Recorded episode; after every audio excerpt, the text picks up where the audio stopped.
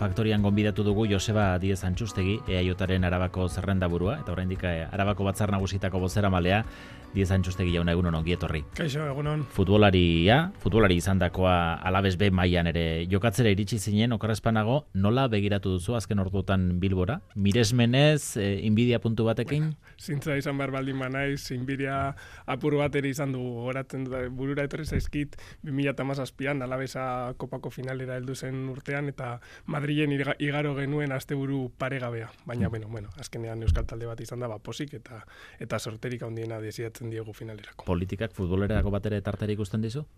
Bai, bai, bai, nik jarraitzen dut entrenatzen eta eta posible dudan inean ere jokatzen nire nire taldearekin, herriko taldearekin eta eta ondo bai, saiatzen gara. Hmm.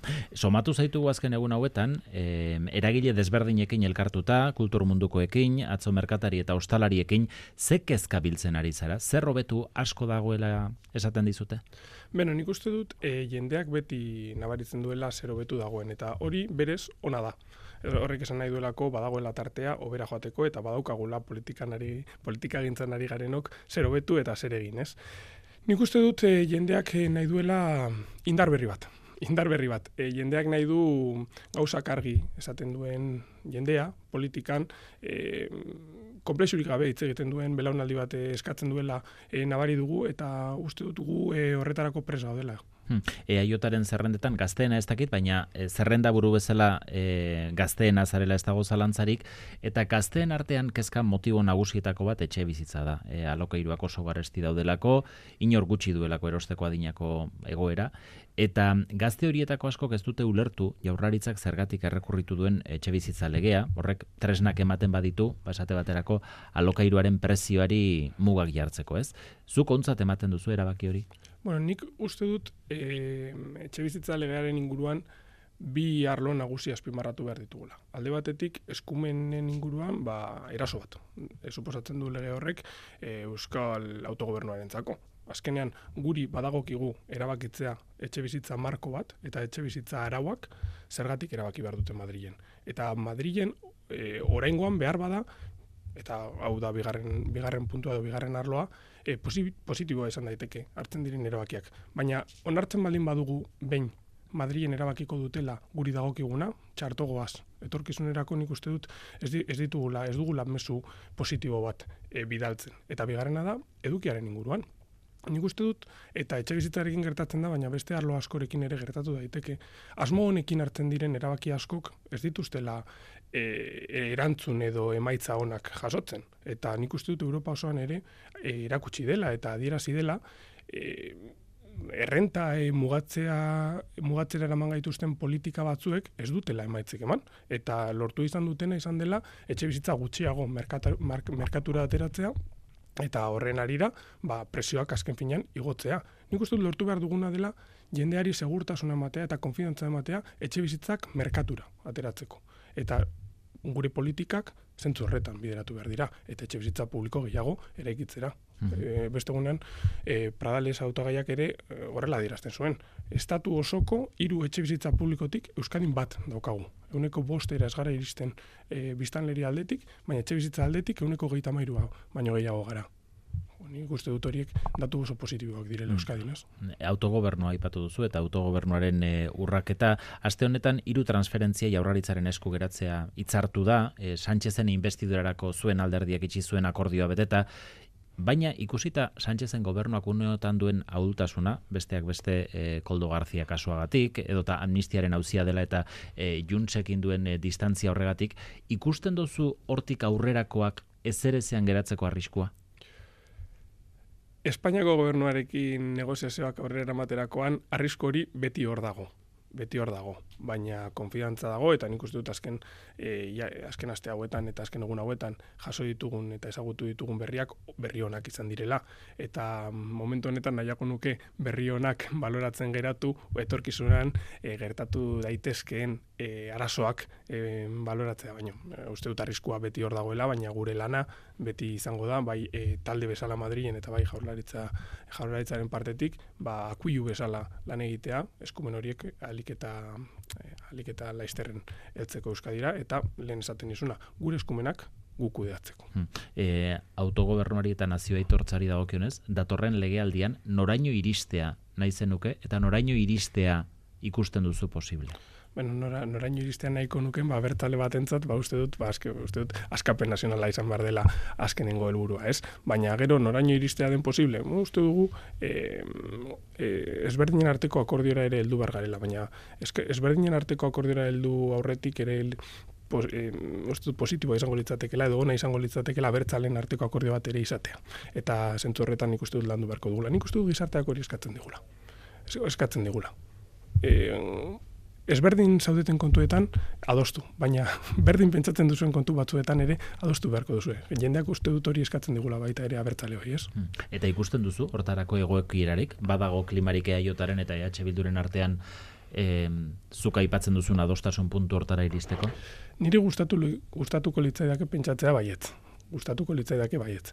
Gero errealitateak eramaten gaitu ikustera, ba azkenean egunerokoan, ba nik nabaritzen dut eske bertzalen partetik batzutan edo H Bilduren partetik batzutan, ba taktizismo politikoa eta e, hauteskundei gehiago begiratzea, e, eduki begiratzea baino, baina niri gustatuko litzaidake pentsatzea baiet benetan. Hmm.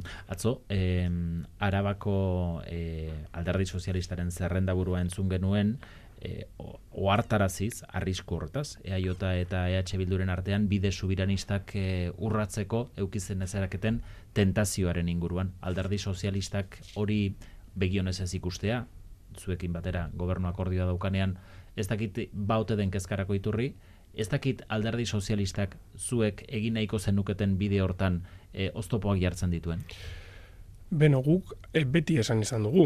Alderdi sozialistaren posizioa eta gurea zentzu honetan, eta beste askotan ezberdinak dira. Baina guk ere beti aldarrikatu izan dugu ezberdinen arteko akordioak lortzeko beharra eta uste dut zentzu horretan alderdi sozialista eta euskal alderdi jeltzalearen arteko akordioak onak izan direla.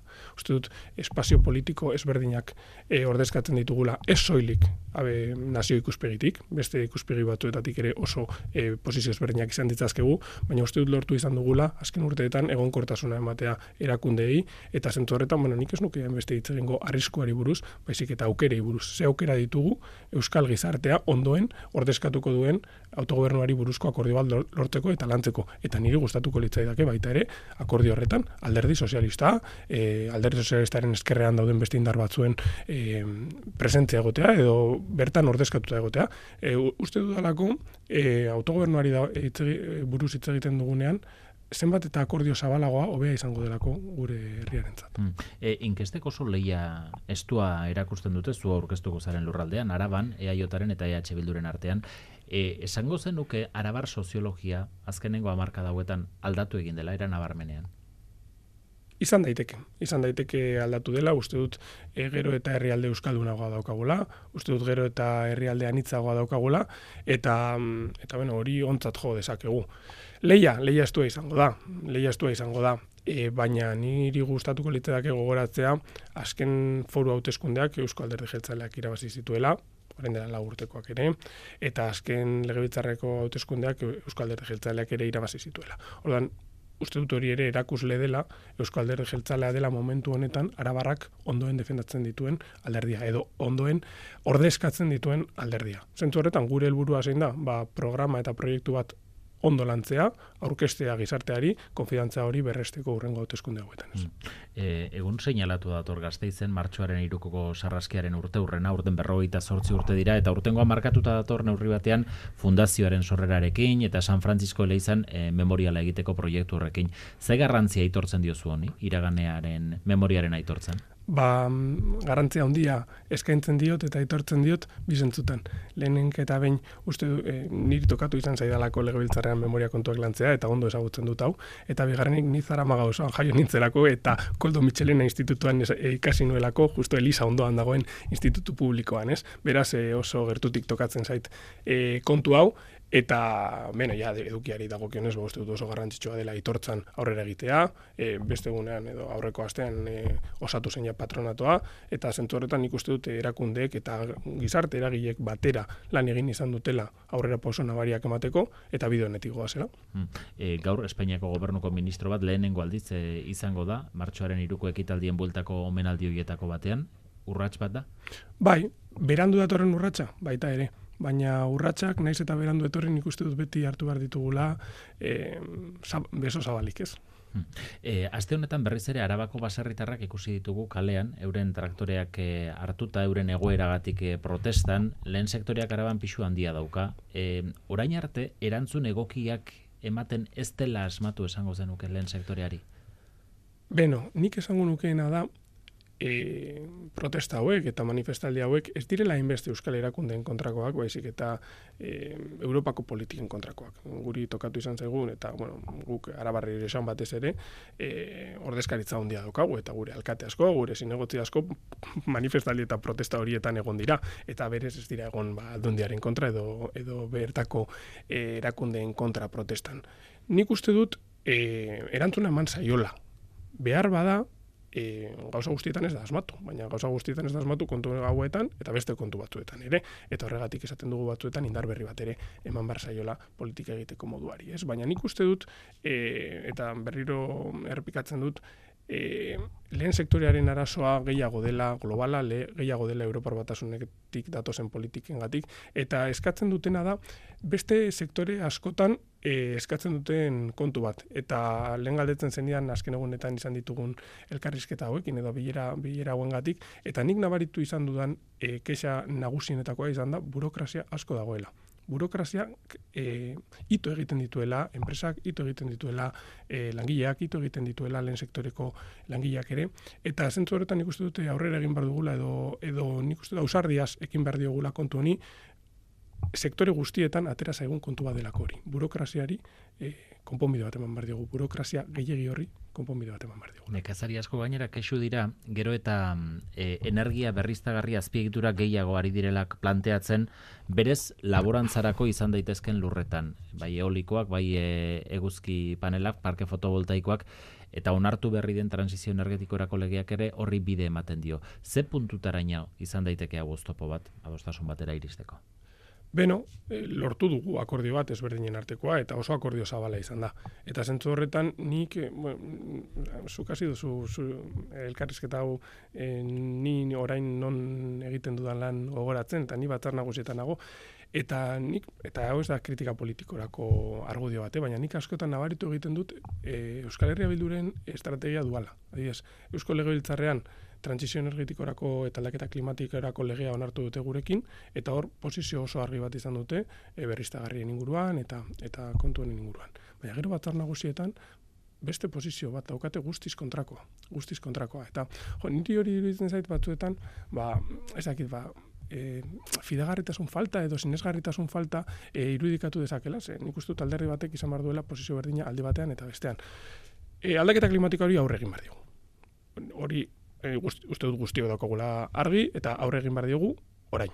Baina lortu behar dugu transizio energetiko horrek errespetatzea bai nekaseariak, bai lehen sektoreko langileak, baina baita ere behar handienak dituzten langileak eta errenta basoagoko langileak egin behar dugu uste dut e, inklusiboa den transizio energetiko bat. Eta zentzu horretan nik uste dut duala legea, eta zentzu horretan egin beharko dugu lan urren gurteotan. Baina zer esaten diozu, e, landa ere muan eraunetako azpiegiturak ugarituko zaizkiolako kezkatuta dagoen nekazari bat? Ba, e, uste dute argi dagoela, eta legeak ere laguntzen duela, e, ba, muga batzuk esartzen eta esaten non jarri daitezken berriztegarri horiek eta non ezin daitezken jarri baina ni, gure posizioa beti izango da argia eta saiatuko gara e, landa eremoa e, alik eta gehien babesten nola ez? Arabako Herrioxa sormarka propioaren aldeko zara Nik uste dut Arabar Herriosako ardoak bereziak direla eta saldu behar ditugula. Baina mm, Arabako Herriosa dauka herriosa izena eta herriosak ere laguntzen die saltzen munduan. Beraz, e, nik uste dute izan bar dugula azkarrak, izan bar dugula arinak eta jakin bar dugula gure ardoak, niretzako munduko nenak direla, munduan ondo saltzen. Hmm. Baina, beti ere, herriosa jatorri izendapenaren aterki horren petik irten gabe. Bueno, nik uste dut hori erabaki behar dutela, eh, arabar herriosako usta, usta azkenean, aiei dagoki erabaki hartzea, baina uste dute momentu honetan herriosa markak ere e, lagundu egiten diela. Hmm. Bide bat ez badago kezka arabako harto ekoizpenean e, kapital handiak, kasu batzuetan e, kanpoko funtsak ari direla jabetzen, orain arte familia mailakoak izan diren upategi askorekin. Somatu duzu joera hori, kezkatzen zaituzte honek? Beno, behar bada gero eta gehiago ematen den fenomeno bada, baina ez soilik ardo gintzan, eta ez soilik landa ere moan. Uste dut, e, enpresa guztietan gero eta gehiago sartzen ari dela funts e, handiak nik uste dute lan egin behar dugula babesteko upategi txiki horiek eta eta familia upategi horiek.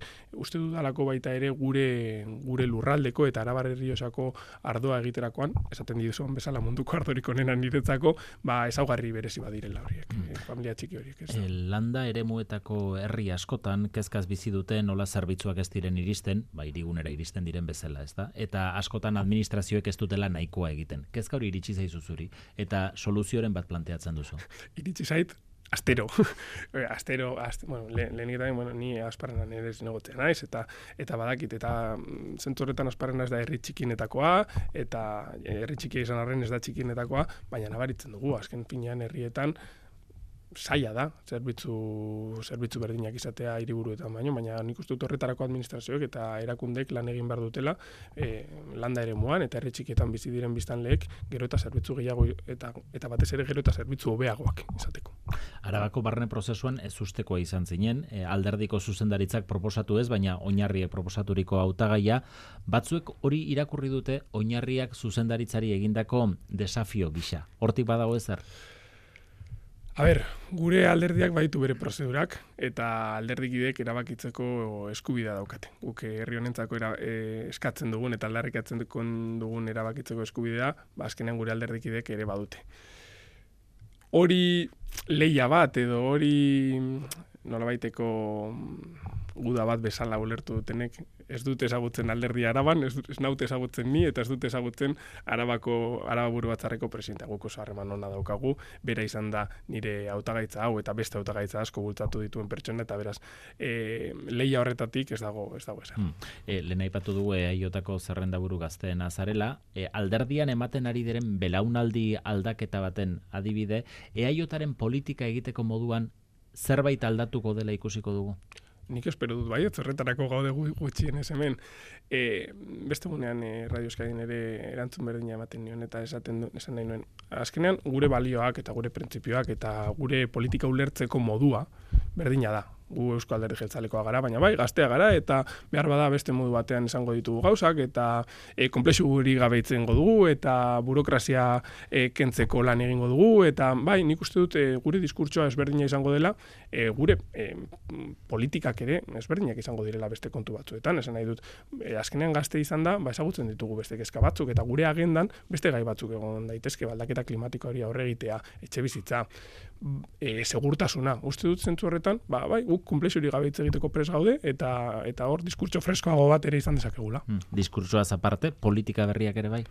Bai, bai, bai, azkenean diskurtso politikan, beste gunean, ez dakit nori entzuten nion, e, politikan hitzak ez dira gauza gutxi, politikan hitzak asko dira, eta diskurtsoa berritzea ere oso garrantzitsua da. Politikak, gero datoz, baina bai, baita ere. Hmm. Aurreko hauteskundetan inigo urkullu defendatu zuen plaza, defendatzea tokatuko zaizu orain gontan, horrek ematen du bertigorik ardura handia da. Ardura handia da, baina baina bertigo hitza ez nuke ez nuke erabiliko. Nik lendakariari lendakariari diot ba miresmen puntu bat ere. Azkenean ni alderdikidetu nintzen bera Euskadi Buru Batzarreko presidenta zenean. Ni legebiltzarkide izaten hasi nintzen bera lendakari zenean. Eta orain ardura handi hau egokitu zait, e, berak azken legealdietan e, arabako zerrenda buru zerrenda e, e, zerrendako lehenengoa izan eta gero ez? Orduan zentzorretan ba ardura handia da ardura handia baina gazteok badaukagu baldin badaukagu zerbait da daukagula bertigorik aurrera egiteko gogoak ditugu eta gogoak dituzunean eta ilusioa daukasunean ba aurrera egite egin behar duzu. Ba Joseba Diez Antxustegi EAJaren arabako zerrenda burua. Eskerrik asko gaur euskadi irratian izategatik urrengo arte eskerrik asko zuei